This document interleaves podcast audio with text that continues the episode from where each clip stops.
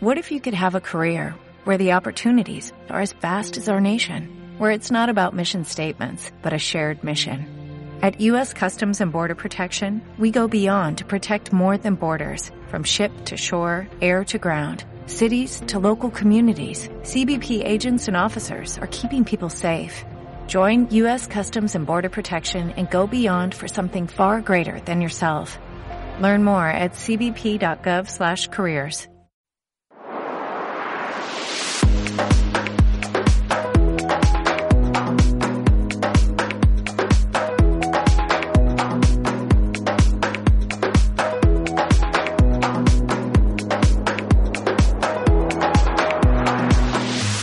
Huelva al día.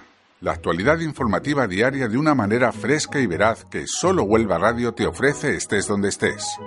Presentado por Jesús Rica.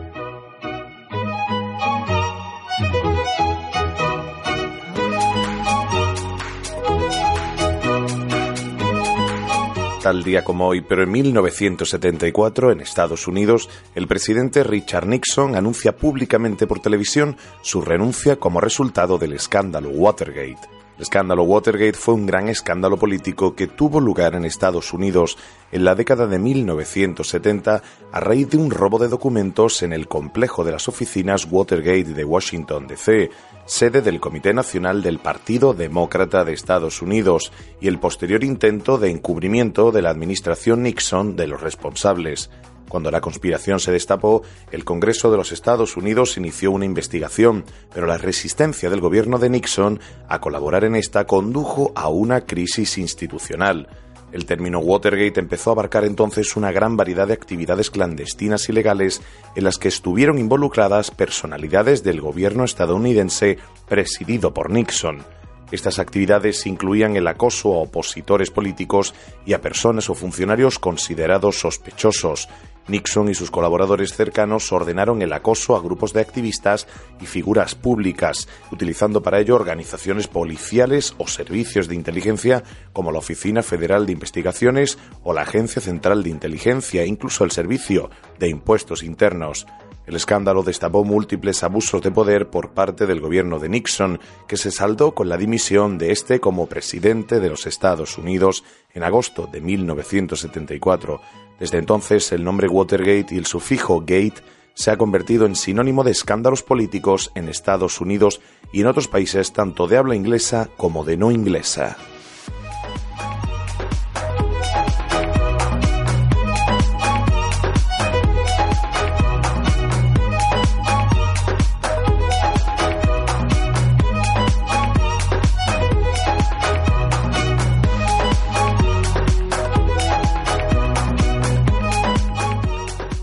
Bienvenidos a Huelva al Día. Hoy es 8 de agosto del 2017. Comenzamos siendo las 21 horas nuestra jornada informativa diaria.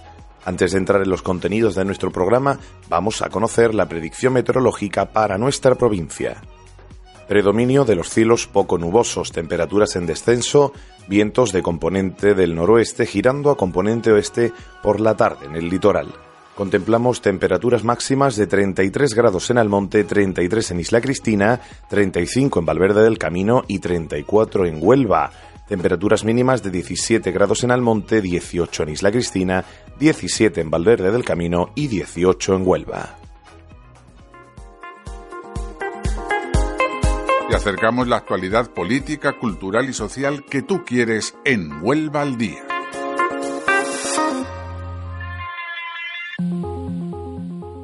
Comenzamos ahora nuestra sección de noticias de sociedad.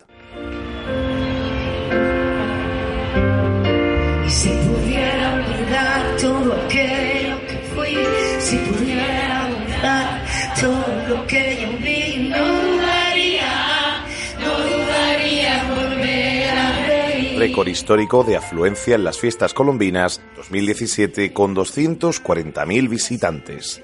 Los datos oficiales de las Colombinas 2017 respaldan los motivos por los cuales este año es el año de Huelva. Las fiestas unubenses finalizan con un rotundo éxito de público y una afluencia histórica de 240.000 visitas. Es de destacar también el mayor uso registrado en el transporte público en detrimento de los desplazamientos en coche. De modo que, por ejemplo, el servicio de autobús de Entusa cerró las fiestas con un incremento del 5% de usuarios respecto al dato del año pasado, que ya era excelente.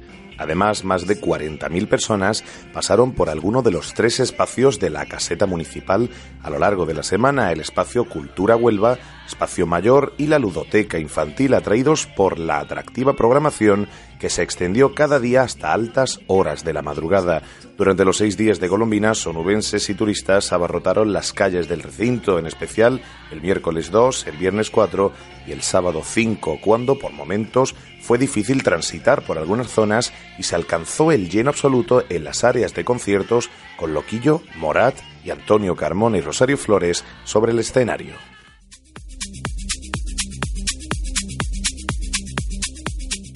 Fiebre recreativista. La fiebre albiazul azota Huelva. La afición del recreativo responde de nuevo. Desde una hora antes de la apertura de las taquillas para el comienzo de la campaña de abonados en el Nuevo Colombino, varias decenas de seguidores retaron al sol y al calor para renovar sus carnés o sacar nuevos abonos. No hay mejor prueba de vida e ilusión que la que vuelve a dar la masa social onubense. Mayores y jóvenes trabajadores con la ropa de faena o estudiantes de vacaciones, todos formaron ante las taquillas. El club habilitó los bajos de la grada del Gol Sur para que la espera se hiciera a la sombra, lo que provocó que la fila de recreativistas llenase el primer espacio habilitado y que se tuviese que ampliar poco después. Ni los avisos por redes sociales ni las imágenes que circularon desde las cinco horas de la tarde hicieron desistir a la afición urubense. Gran parte de los presentes eran socios que acudían a renovar sus carnés, aunque también se firmaron muchas altas. El objetivo, alcanzar los 10.000 socios. El punto de partida, los 8.250 de la pasada campaña. En cualquier caso, la del Recre será, una vez más, la afición más numerosa de la categoría. El puerto de Huelva recibe esta semana cinco buques de contenedores en la terminal de Concasa. El primero de ellos, el buque Ruth, atracó ayer en el muelle sur y permanecerá todo el día de hoy. Le siguen el OPDR Tanger, que atracará mañana, el JSP Mistral, que arribará el próximo 11 de agosto, viernes, y por último el Externo, que atracará el domingo 13. Además de estas embarcaciones, el puerto de Huelva recibirá como cada jueves desde el pasado mes de junio al buque de Alisio San Marí, que opera la línea Huelva-Canarias. Este último sustituye al Calina e inauguró esta nueva línea de contenedores con Canarias el pasado 6 de enero. La llegada de estos cinco buques a lo largo de la semana constata la capacidad de la nueva terminal intermodal del Muelle Sur y pone de manifiesto su excelente conectividad marítima, reforzada no solo con la puesta en servicio de esta terminal, sino con la futura ampliación del Muelle Sur, con una nueva línea de atraque de 17 metros de calado que permitirá el acceso y estancia de buques de mayor envergadura. El delegado de Medio Ambiente califica de modélica y vanguardista la labor de Infoca en la provincia de Huelva. El delegado territorial de Medio Ambiente y Ordenación del Territorio, José Antonio Cortés, ha conocido el funcionamiento del Plan Infoca en Huelva tras tomar posesión de su cargo oficialmente. El programa de la lucha contra incendios de Andalucía afronta el periodo de máximo riesgo y el delegado territorial ha querido instruirse en el operativo del Infoca como primera actuación. José Antonio Cortés ha visitado en primer lugar las instalaciones del Centro Operativo Provincial ubicado en dependencias de la Delegación Territorial de Medio Ambiente y Ordenación del Territorio en Huelva Capital. Allí lo ha recibido su director, José Antonio Martínez. El representante de la Junta de Andalucía se ha interesado por el sistema de alertas y despliegue de medios, por la gestión de planes de autoprotección, por la tramitación de expediente, por la organización del trabajo preventivo y la labor de la Brigada de Investigación de Incendios Forestales, entre otros departamentos. Cortés también ha tenido la oportunidad de supervisar el equipamiento de las unidades móviles del Infoca para Huelva, para el supuesto de que tuviera que operar como componente del puesto de mando avanzado. El Infoca está a la vanguardia de la defensa de la naturaleza en Huelva y en Andalucía y se ha convertido en un ejemplo modélico en la prevención y extinción de los incendios forestales, ha declarado el delegado de Medio Ambiente y Ordenación del Territorio, quien ha añadido estas desgracias medioambientales han confirmado que el dispositivo está muy preparado y es eficaz y que contamos con unos grandes profesionales, aunque nos gustaría que no se hubiese quemado ni una hectárea, desde luego. La actualidad nos importa. Queremos ser tu informativo. Comenzamos ahora nuestra sección de noticias de política. El PSOE presenta más de mil iniciativas en las Cortes centradas en los problemas reales de los onubenses. El coordinador del Grupo Parlamentario Socialista del PSOE onubense y senador, Amaro Huelva, realizó ayer un balance del trabajo realizado en esta legislatura por los representantes de su partido en las Cortes Generales, tanto en el Congreso como en el Senado, donde los diputados José Juan Díaz Trillo, Epa González Bayo y los senadores Manuel Guerra, Ana Pérez y el propio Amaro Huelva han presentado hasta 1.058 iniciativas centradas en los problemas reales de los onubenses. En rueda de prensa, tras una reunión de los diputados nacionales y senadores por la provincia, Amaro Huelva ha destacado que su grupo ha presentado el 93% del total de las iniciativas relacionadas con la provincia de Huelva, el 4% lo ha hecho Podemos y el 3% restante el Partido Popular. De igual modo, ha subrayado que las propuestas de estos grupos han sido de carácter general y siguiendo las directrices de su propio partido a nivel nacional. En cuanto a la temática, el senador onubense ha precisado que las iniciativas onubenses se han centrado en las infraestructuras, como el AVE y en la línea Huelva-Zafra, en los accesos al Chare del Epe, en los arreglos del litoral, en el proyecto Zeus y en políticas sociales y relacionadas con la agricultura. Escuchamos ahora al coordinador del Grupo Parlamentario Socialista del Partido Socialista Onubense y senador Amaro Huelva. 1058 propuestas, iniciativas, son las que hemos hecho los parlamentarios en Cortes Generales onubenses. La mayoría de los casos, en la inmensa mayoría de los casos, tenemos que recurrir al amparo de la presidencia para que el Gobierno nos tenga en cuenta nuestras peticiones y al menos nos conteste. El Partido Popular denuncia el grave riesgo de incendios en Aljaraque por el apilamiento sin control de madera y astillas en los pinares del municipio. El Partido Popular de Aljaraque ha denunciado el grave riesgo de incendios que sufre el municipio debido al apilamiento de madera y de astillas de forma en los montes públicos de la localidad, una situación que unida a la falta de limpieza y control por parte del ayuntamiento agrava la posibilidad de que se produzcan incendios forestales. Como ha advertido el portavoz del PP en el Ayuntamiento de Aljaraque, David Toscano, en abril del pasado año presentamos una moción en el Ayuntamiento que fue aprobada por unanimidad en la que pedíamos la elaboración de un plan urgente de limpieza de los montes, pues además de la contaminación, al haber residuos de todo tipo, el riesgo de incendio forestal se incrementaba. Toscano ha añadido que nos consta la visita al campo del concejal y del técnico de medio ambiente, pero un año después, ante la desidia del equipo de gobierno que no hizo limpieza alguna, la volvimos a presentar. En esta ocasión votaron en contra. Asimismo, el portavoz popular ha señalado que pese a que el monte de Aljaraque es objeto de aprovechamiento de biomasa, la empresa concesionaria de tal aprovechamiento tiene apilados desde hace varios meses por gran parte del monte público troncos cortados, así como montones de astillas resultantes de triturar la leña cortada. Clara, concisa y contrastada. Así es la información en Solo Huelva Radio. Comenzamos ahora nuestra sección de noticias de ámbito provincial.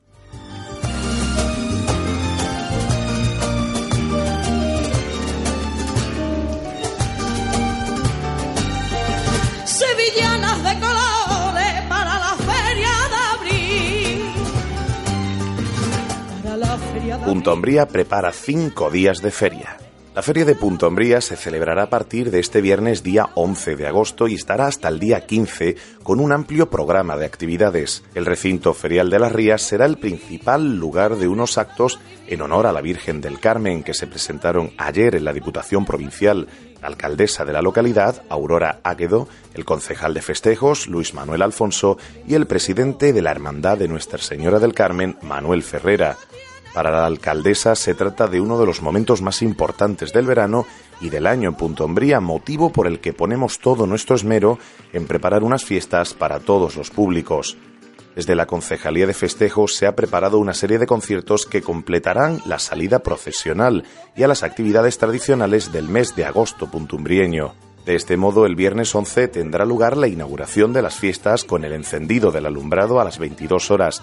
Ese mismo día, el grupo local Sin Ton ni Son comenzará su actuación a las 23.30 para dar paso a uno de los conciertos que más expectación ha creado, el de la húngara. Ya el sábado 12, el género del electro, el latino y el reggaetón, fusionado con el flamenco, darán la nota musical de la mano de Nino Vargas a las 0030 horas, que estará precedido del DJ Tinoco de Penn. El domingo 13 será la jornada elegida para la celebración del Día del Niño, en el que las atracciones tendrán un precio más barato y en el que habrá una actuación infantil a las 22 horas. Posteriormente, el artista local Rocío Horta servirá de antesala a la actuación de los finalistas del programa Yo Soy del Sur. Por el escenario puntumbrieño pasarán Salvador, Rocío Juelos, Damián y Davinia a partir de las 0.30 horas. Tomasito y su fusión flamenca coparán la noche del lunes 14 con un concierto. Previamente actuará el grupo local El Rincón de María. El día grande de la fiesta de agosto, el martes 15, la actividad comenzará por la mañana con el paseo de los gigantes y cabezudos por las calles del pueblo que precederá a la tradicional cucaña.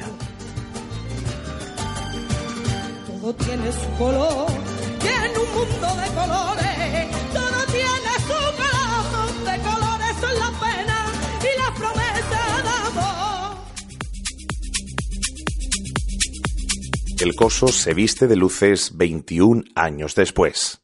Nerva vuelve a vestirse de luces. La abogada taurina Raquel Desiré fue la persona encargada de pregonar la corrida de toros que tendrá lugar en la localidad el próximo día 19 de agosto, con motivo de la reinauguración de la Plaza de Toros de Nerva tras 21 años de inactividad en la que participarán los diestros Francisco Rivera, Paquirri, David Fandilla, el Fandi y Michel Lagarrer, Michelito. Desiré asumió este reto con el orgullo y la responsabilidad que supone ser de Nerva tierra de artistas, o es que acaso el toreo no es arte. Llegó a preguntar al público que se dio cita en el salón de actos del ayuntamiento nervense para seguir su pregón. Aquí en Nerva los toros han ido de la mano de la pintura y de la música. Numerosas son las obras de nuestro insigne Vázquez Díaz sobre el mundo de la tauromaquia, e innumerables han sido los sones del pasodoble Nerva de nuestro compositor Manuel Rojas, los que han sonado en las plazas de medio mundo. Pero el núcleo central del pregón taurino de Desiré estuvo puesto en argumentar su afición taurina por elección. Taurino se es por nacimiento, como mi hijo, o por elección, como es mi caso, porque he sido yo la que ha elegido ser taurina, confesó. ¿Quieres estar informado? Acompáñanos en tu informativo diario Huelva al Día. Comenzamos ahora nuestra sección de noticias culturales.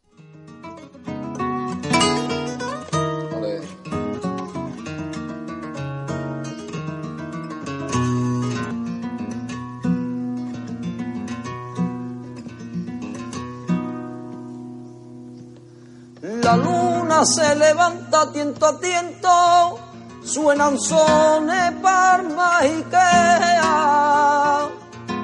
El flamenco de Arcángel y la música tradicional búlgara se citan este jueves en la Peña Arias Montano. La Huelva flamenca tiene una cita ineludible este jueves 10 de agosto a las 22 horas en el mágico escenario de la Peña Arias Montano en Alájar, una inmejorable atalaya de la Sierra Nubense que se convertirá en un espectacular tablao bajo el cielo estrellado de agosto gracias a la iniciativa del cantaor Arcángel, que ofrecerá un concierto acompañado por las voces búlgaras en un espectáculo único al aire libre con el que el artista, inmerso en una gira nacional, recala en Huelva. Estoy convencido de que será una noche mágica y especial, asegurado Arcángel, cuyo espíritu investigador ha impulsado este nuevo proyecto en el que el flamenco y la música tradicional búlgara dialogan hasta alcanzar la unión de dos géneros aparentemente distantes, pero muy cercanos en lo artístico e histórico. Ambas músicas se basan en un viaje por parte de lo primitivo a lo actual y se unen claramente en sus formas de expresión, según ha explicado el cantaor onubense. Esta colaboración entre Arcángel y las voces búlgaras ya ha tenido exitosos encuentros anteriores en distintos escenarios alrededor del mundo. En esta ocasión incluye nuevos repertorios, nueva estética y nuevos acercamientos a un lugar común que incluye ese equilibrio complejo y trabajado entre dos músicas tradicionales de gran peso específico, en palabras del cantaor, quien ha asegurado que el escenario de la Peña Arias Montano ayudará a crear un ambiente propicio para que sea una experiencia única para el espectador. súplicas, temblores y requiebros. Hay susurro, un cerco de incienso, soledad de rezo y gemido, campanilla, trino, la pena, soleado, ebria de poderío, aroma de amira, su cena, gemido son los aires de la alameda, hay un lucero escondido, amanecer en surcar la estrella, mío, arboreado niego que te he querido a la mea y a la mea, y no, no niego que te queríamos a la mea y a la mea. Y no, no niego que te mea y a la mea y a la mea. Y a la mea y a la mea y a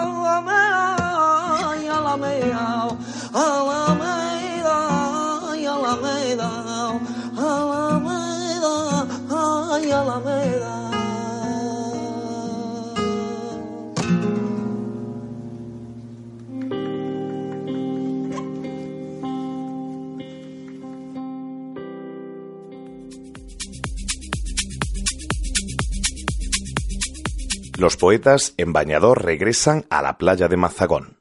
Por séptimo año vuelven los poetas en Bañador a la playa de Mazagón y lo hacen cargados de limonada poética, de gaseosa de versos con vino tinto, de palabras de hielo con refresco de cola, versos de agua con gas y cerveza congelada de palabras. Vuelven los poetas en bañador para refrescar a todos los bañistas que pueblen la playa de Chicago de Mazagón el miércoles 9 de agosto a partir de las 19.30 horas en el chiringuito Costa Colón. Allí estarán refrescando los corazones y untando de crema poética solar las puntas de las orejas. El grupo de blues y spoken word Parper Snake Blues, compuesto por la socorrista de poemas Lola Crespo, la guitarra y la voz de Fau Trujillo y la armónica de Juanma Meléndez. También estarán los vigilantes de versos Estela Rengel, acompañada del influjo de la guitarra sineresca de Rocío Gálamo, el vigilante de poemas Juan Francisco Mejías Peligro, el jefe de protección de versos musicados Jesús Albarrán y Aurora Revolver con sus cantos de sirena y revolución que harán temblar la espuma del mar con sus versos. Todos ellos pondrán música y poesía a la caída del sol en un paraíso natural llamado Mazagón.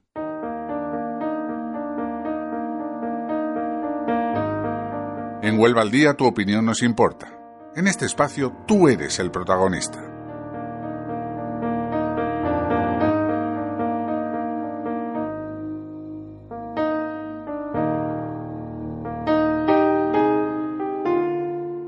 Hoy nos acompaña Javier Hunt, abogado onubense. Buenas noches, Javier.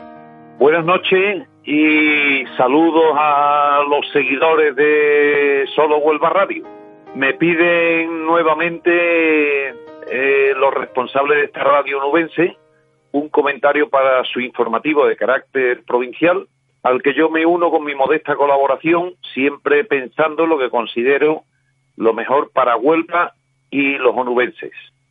Quería en esta ocasión hablar de la Asociación para la celebración del 150 aniversario del ferrocarril minero Río Tinto Huelva.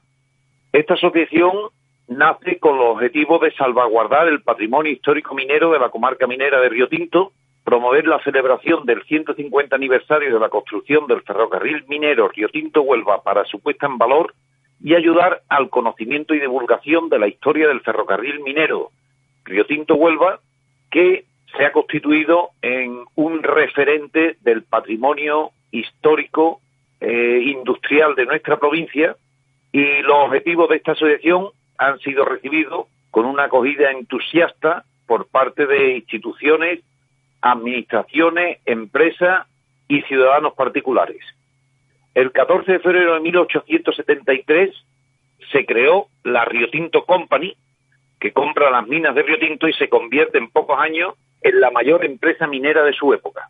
Entre los numerosos legados de patrimonio histórico minero que la actividad de esta empresa nos ha dejado, destaca el ferrocarril minero.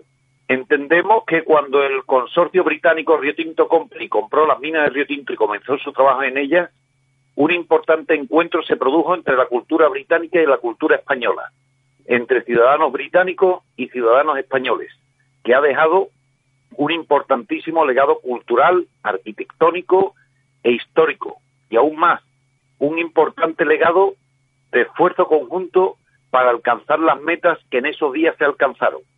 La mayor mina del mundo, la mayor corta a cielo abierto de Europa, corta atalaya, y el mayor ferrocarril industrial construido en su época. Atravesando cerros, arroyos y barrancos, el ferrocarril minero discurre siempre paralelo al río Tinto, dándole al conjunto una plasticidad y un colorido únicos. Con un total de 84 kilómetros correspondiente a la vía general, la parte comercial de la línea, se inició la obra en 1873 por cinco puntos diferentes y fue necesaria la construcción de ocho puentes, cinco túneles y doce estaciones. Terminó la construcción de la línea del ferrocarril el 28 de julio de 1875. En el año 2025 se cumplirán 150 años de la construcción del ferrocarril minero de Río Tinto.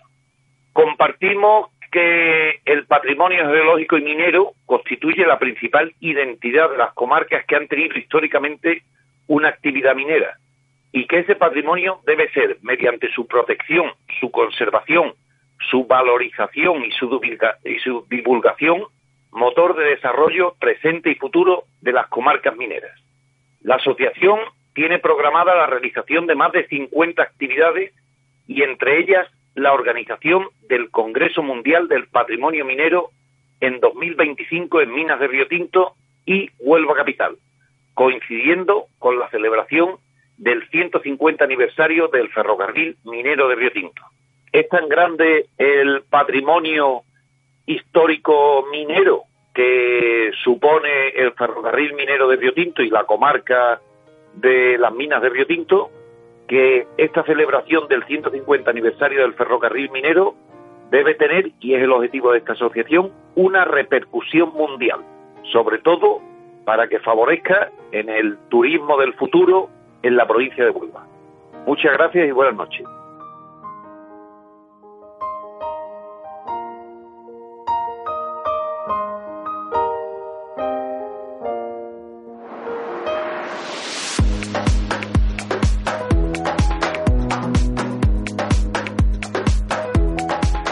Aquí Huelva al día, su informativo diario en solo Huelva Radio. Recordarles que pueden seguirnos en nuestras redes sociales, Facebook, Twitter e Instagram y nuestra página web www.solohuelvaradio.com. Sean felices y hasta mañana.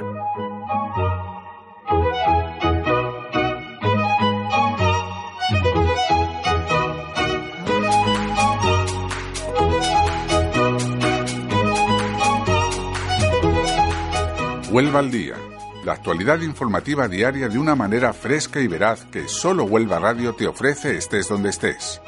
Presentado por Jesús Rica.